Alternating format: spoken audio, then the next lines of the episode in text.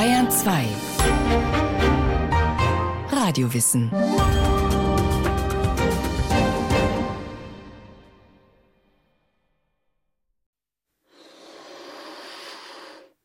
Also das können Sie sich so ein bisschen vorstellen wie ein Luftballon.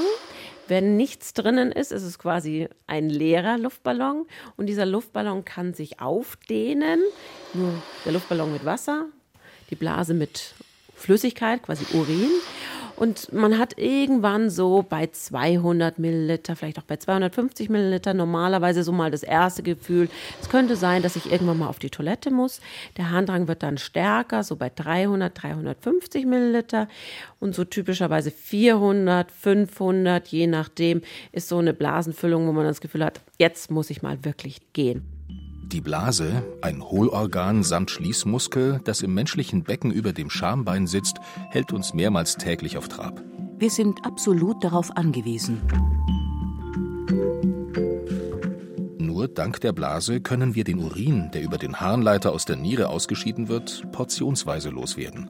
Trotzdem würden wohl die wenigsten Menschen behaupten, dass sie sich gerne mit ihrer Blase beschäftigen oder gar darüber sprechen möchten. Bei Professorin Ricarda Bauer ist das anders. Sie ist Oberärztin an der Urologischen Klinik und Poliklinik der Ludwig-Maximilians-Universität in München-Großhadern. Die Blase ist ja, wenn man ehrlich ist, ein völlig faszinierendes Organ. Sie ist einerseits für Speicherung zuständig, andererseits für Entleerung und das perfekt getimt. Und dann natürlich nicht nur perfekt getimt, sondern quasi auch noch auf Befehl. Das heißt, der Befehl der Entleerung kommt ja quasi von uns aktiv und dann muss die Blase, egal was sie jetzt will, entleeren. Das klappt nur, wenn alles zusammenspielt. Die Blase, die Blasenmuskulatur, der Beckenboden, Eine Muskelplatte am unteren Ende des Beckens, die Nerven und auch das Gehirn. Wie kompliziert das ist, sieht man daran, dass kleine Kinder schon längst laufen, schon längst reden, aber immer noch eine Windel brauchen. Immer noch keine Kontrolle, keine willkürliche Kontrolle über ihre Blase haben. Und es dauert ja wirklich sehr, sehr lange, bis dann endlich die Kinder eine willkürliche Kontrolle über ihre Blase haben. Und wenn man sich die Alten anguckt, wenn dann die Demenz zum Beispiel einsetzt, reden tun die noch wunderbar. Aber die Kontrolle über die Blase geht zum Teil relativ früh verloren. Daran sieht man, wie komplex dieses ganze System überhaupt ist und dass da ganz viel miteinander zusammenspielen muss. Und nur wenn es das tut, funktioniert es so, wie wir es uns vorstellen. eine Art Nachrichtenübermittlung, die beim gesunden Menschen so abläuft. Mein Gehirn sagt quasi, jetzt bist du auf der Toilette, jetzt bieseln. Und dann geht quasi über das ganze Nervensystem, übers Rückenmark, ganz tief nach unten, dann über die Nervenbahnen geht das Signal an die Blase. Der Blasenmuskel soll sich zusammenziehen. Im gleichen Augenblick geht das Signal an den Beckenboden und den Schließmuskel entspannen, öffnen. Das heißt, der Urin wird rausgedrückt vom Blasenmuskel und der Beckenboden entspannt, macht quasi alles auf, dass der Urin auch gut rausfließen kann.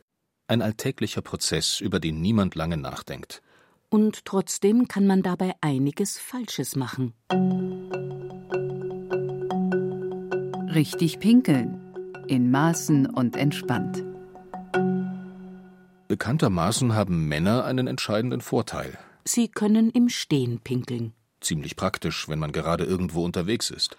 Oder wenn man sich sowieso nicht auf die Klobrille setzen möchte, weil sich die öffentliche Toilette in keinem vertrauenswürdigen Zustand befindet. Im Stehen ist es wurscht. Aber wenn Sie sich eigentlich auf eine Toilette setzen sollen, ist es zum Teil ja wirklich verständlich, dass man nicht gehen möchte. Problem ist, dass wir Frauen dann anfangen, uns in so einer Hockposition auf die Toilette zu hocken, also zu schweben beim Wasserlassen. Wenn Sie das immer machen, haben Sie das Problem, in dieser Situation sind Sie nicht in der Lage, ordentlich den Beckenboden zu entspannen.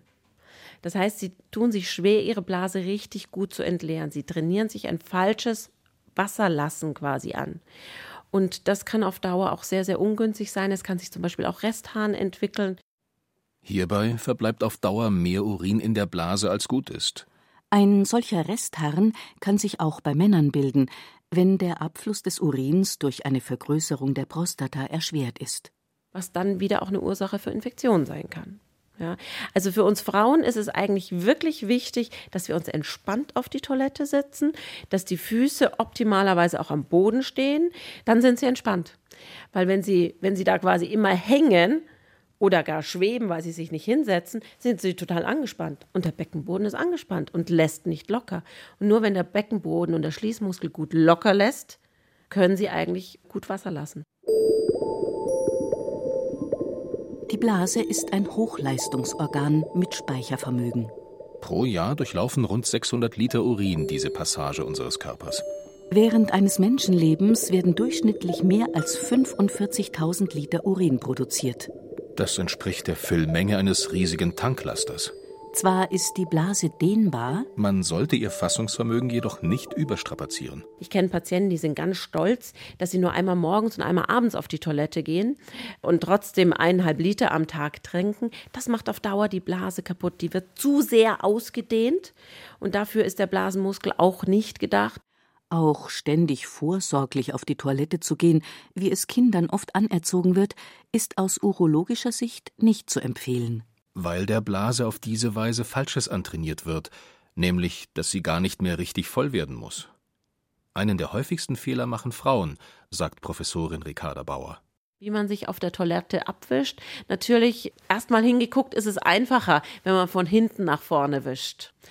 Aber deutlich unhygienischer. Sie müssen von vorne nach hinten wischen. Wenn Sie immer von hinten nach vorne wischen, Sie wischen jedes Mal Ihre Darmbakterien in die Scheide zur Harnröhre hin.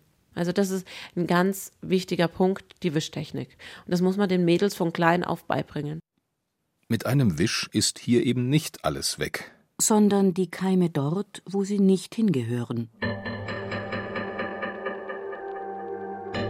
Bakterien, die Erzfeinde der Blase. Sabine hatte schon immer Probleme mit ihrer Blase. Bereits mit 17 ging es los.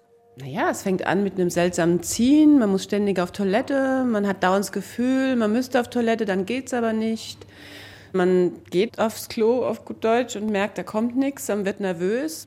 Ich habe dann auch Fieber gekriegt. Ich hatte dann richtig, also es war ganz schlimm. Das hat teilweise so schlimm, dass es wirklich brennender Schmerz war und dass man nicht mehr gedacht hat, man schafft es irgendwie durch die nächsten Stunden. Brennen beim Wasserlassen, spärlich tröpfelnder Urin klassische Symptome der häufigsten Krankheit der Harnblase, der Zystitis, einer Blasenentzündung. Ausgelöst wird sie durch Keime, die über die Harnröhre in die Blase gelangen. Sabine schätzt, dass sie in ihrem Leben schon um die 40 Blasenentzündungen durchgestanden hat.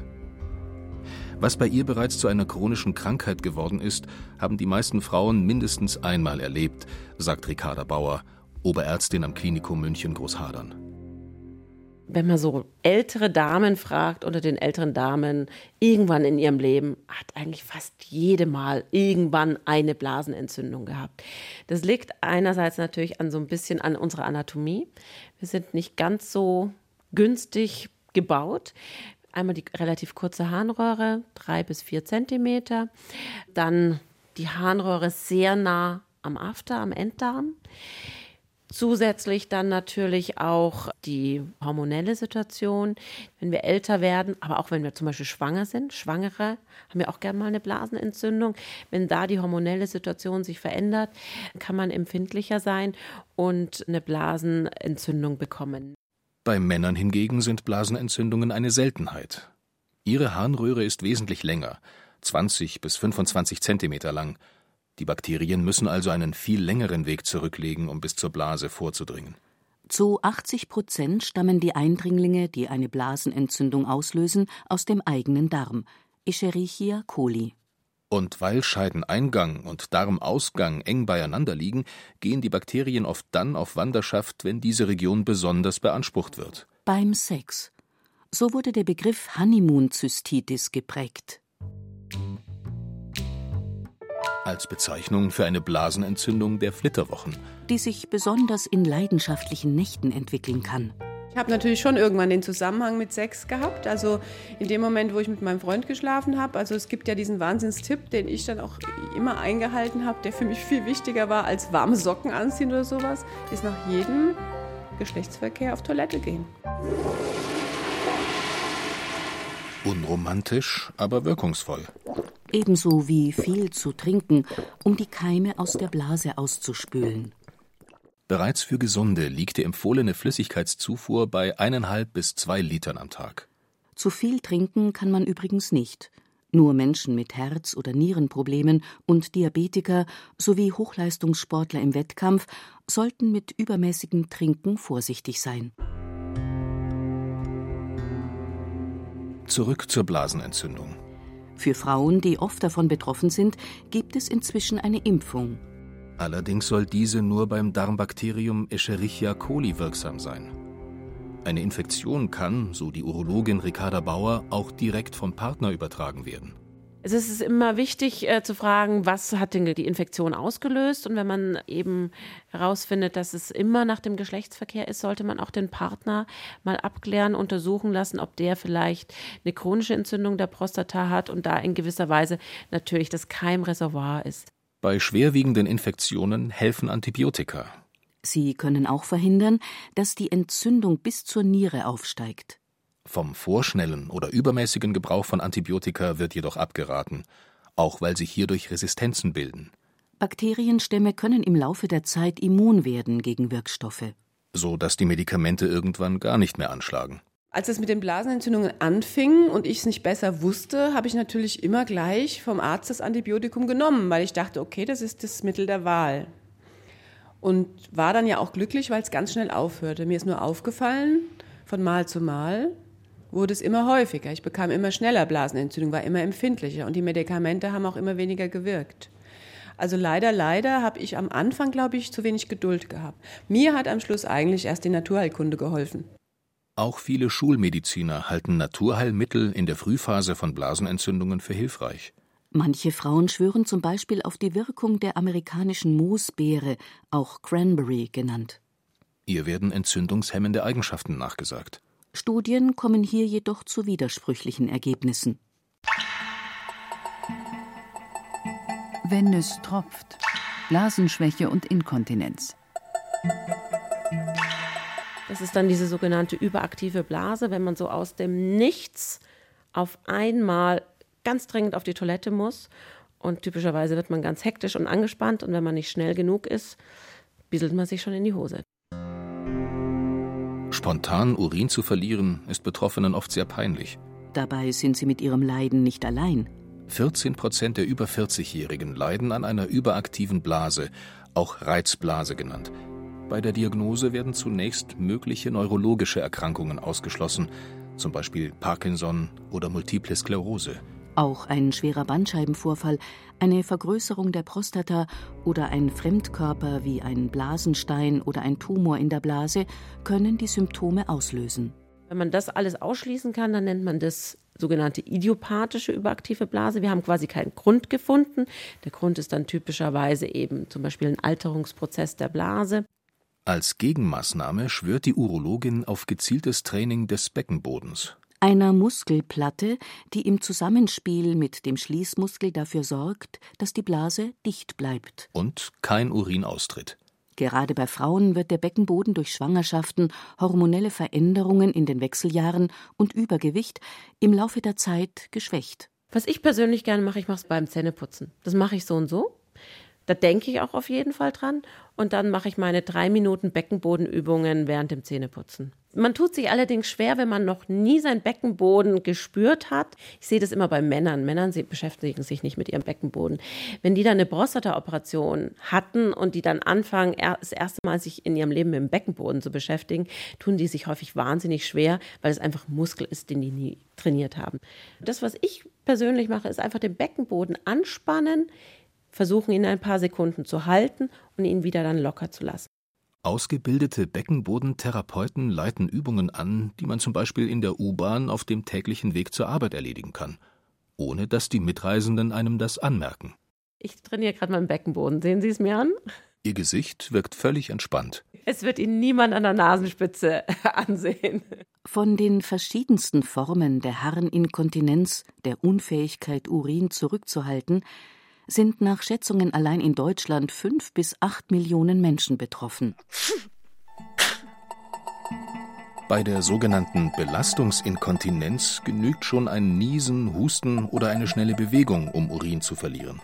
Jede dritte Frau über 50 kennt das Problem. Bei der Dranginkontinenz ist der plötzliche Harndrang so stark, dass es die Patienten nicht mehr rechtzeitig auf die Toilette schaffen. In Fällen hartnäckiger Inkontinenz kann eine OP helfen.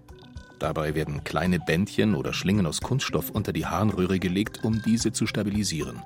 Im Extremfall, zum Beispiel bei Männern, deren Prostata nach einer Krebserkrankung entfernt werden musste, werden auch künstliche Schließmuskel implantiert. Das Blasenkarzinom vom Tumor zur Ersatzblase. In Deutschland erkranken jedes Jahr rund 15.000 Menschen an Blasenkrebs. Es sind wesentlich mehr Männer als Frauen. Als eine der Hauptursachen gilt das Rauchen. Neben dem Konsum von Tabak erhöht auch der Kontakt mit bestimmten Chemikalien das Risiko. Problem beim Blasenkarzinom ist immer die Diagnose, so dieses Kardinalsymptom quasi, so dieses Hauptsymptom, wo allen Ärzten immer, wenn ein Patient sowas erzählt, die Alarmglocken läuten müssen, ist schmerzlose Makrohämaturie, also blutiger Urin. Besteht ein begründeter Krebsverdacht, werfen Urologen einen Blick in das Organ. Bei dieser Blasenspiegelung wird ein langes, dünnes Gerät eingeführt. So oberflächliche Tumore sehen gerne zum Beispiel mal aus wie so ein kleiner Blumenkohl. Sehr, sehr klein sind die hoffentlich, wenn man sie beim ersten Mal findet. Aber es gibt natürlich auch Patienten, wo man den Tumor erst findet, wenn er schon deutlich größer ist. In den meisten Fällen ist der Tumor zum Glück noch nicht in die tieferen Schichten der Blase gewachsen. Bei der invasiven, aggressiven Form muss jedoch meist die ganze Blase entfernt werden. Das ist eine der größten Operationen, die es gibt, schon allein die Entfernung der Blase. Der Urologe Professor Richard Hautmann, der langjährige ärztliche Direktor des Universitätsklinikums Ulm, ist ein weltbekannter Harnblasenexperte. Anfang des letzten Jahrhunderts in Köln hatte Herr Bardenheuer, ein Deutscher, das erste Mal die Blase entfernt war aber historische, archaische Leistung und zwei Tage später war der Patient tot, weil der natürlich nicht gewusst hat, wohin mit dem Urin. Insofern hat er die Entfernung gut gemeistert, aber das Problem, was machen wir dann mit dem Urin, hat er nicht gemeistert. Zu einer sichereren Operation wurde das auch in den 50er Jahren des letzten Jahrhunderts, wo dann das Conduit entstanden ist, beim Konduit wird der Urin durch ein Stück Dünndarm über eine Öffnung in der Bauchdecke des Patienten hinausgeleitet. Dort wird der Harn in einem sogenannten Stoma-Beutel aufgefangen, der am Bauch befestigt ist und regelmäßig entleert werden muss. Ein Verfahren, das funktioniert und immer noch angewendet wird. Das aber für viele Patienten psychisch sehr belastend ist. Das merkte Hautmann bereits in den 1980er Jahren als Oberarzt am Klinikum Aachen. Jetzt ist es natürlich schon bekanntermaßen schwierig, einem Menschen mitzuteilen, dass er Krebs hat und dass das eine potenziell tödliche Krankheit ist und dass die Blase entfernt worden ist. Soweit haben die Rheinländer das mit erstaunlicher Fassung ertragen. Aber die haben schon weit aufgerissene Augen gehabt und je einfacher die Menschen waren, umso schneller haben die reagiert. Und die haben alle gesagt, ja, und der Urin? Und dann habe ich gesagt, ja, da kommt dann da so ein Stoma hin und einen Beutel drauf und dann haben die die Hände vors Gesicht geschlagen, haben Männer wie Frauen geweint. Und das hat, hat er mich veranlasst, da habe ich gesagt, Menschenskinder, das gibt's doch nicht. Da muss doch irgendwas möglich sein. Hautmann wurde klar, warum Versuche früherer Chirurgen mit künstlichen Harnblasen gescheitert waren. Zwar war es dabei gelungen, die fehlende Blase durch ein Stück Darm zu ersetzen. Diese eignete sich jedoch nicht als Speicher. Der Urin floss durch. Die Patienten waren inkontinent. Da kam Hautmann die rettende Idee zu seiner Erfindung. Der Ileum-Neoblase. Die Neoblase, die besteht aus einem Dünndarmsegment, was 60 cm lang ist. Das wird an der Gegenseite, wo der Darm sein Gegröße bekommt, aufgeschnitten. Dann wird aus dem Rohr ein Streifen und dann wird er zu einem W gefalten und dann zweimal geklappt und sieht dann aus wie ein Fußball. Der Unterschied ist natürlich nur die Ernährung dieses Darmes, die muss gegeben sein. Der muss ja weiter durchblutet sein, der muss Nerven haben, der muss Lymphe haben, der muss Ernährung bekommen. Das Problem war nur, der klassische medizinische Weg, um die Erfindung zu testen, das Tierexperiment, schied aus. Weil Sie können ja einen Hund oder einen Affen oder wen auch immer nicht fragen, spürst du jetzt, dass deine Blase voll ist oder warum pinkelst du nicht oder warum pinkelst du gerade jetzt oder das kann, geht ja nicht. Es musste also ein Mensch gefunden werden, der sich freiwillig für die OP zur Verfügung stellte. Das war ein ganz junger Mann, der war gerade 30 Jahre, hat einen fortgeschrittenen Blasenkrebs gehabt und der hat ganz klar in der Uni den Kollegen gesagt, also ihr könnt mit mir machen, was ihr wollt, aber ihr könnt mich nur operieren, wenn ich ohne Beutel aufwache. Sonst A, operiert er mich nicht oder B, ich nehme mir sofort das Leben. Und dann haben die gesagt, können wir dich nicht operieren. Und dann habe ich auf dem Deutschen Urologenkongress über die Zukunft der Harnableitung gesprochen in Mainz, weiß ich noch wie heute. Da kamen die zu mir ganz aufgeregt und haben gesagt, du, wir haben da einen Patient für dich, der macht alles mit, der ist willens, der unterschreibt Blanko, der stellt sich quasi wie zu einem Versuch zur Verfügung. Es wurde eine der schwersten Operationen, die Hautmann bis heute erlebt hat. Zwölf Stunden lang brauchte er, um die Neoblase einzusetzen.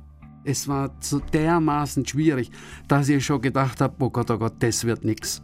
Aber man soll ja nie aufgeben und das hat am Schluss dann einwandfrei funktioniert. Er war perfekt dicht, er war von Krebs geheilt und das ist ja jetzt 86 bis heute, das ist 30 Jahre danach, der ist Mops Fidel. Die Operation der Neoblase wird heute als Standardverfahren auf der ganzen Welt praktiziert. Für sein Lebenswerk ist Richard Hautmann mit etlichen Preisen ausgezeichnet worden. Besonders wichtig ist ihm noch zu einer anderen Lösung beigetragen zu haben. Mit der Entfernung der Harnblase büßte ein männlicher Patient nämlich bis vor kurzem auch seine Erektionsfähigkeit ein. Jetzt in jüngerer Zeit wissen alle, dass man in der Regel die Nerven für die Erektion erhalten kann und die neue Blase dazu machen kann. Dann ist er wieder so, wie er vorher war.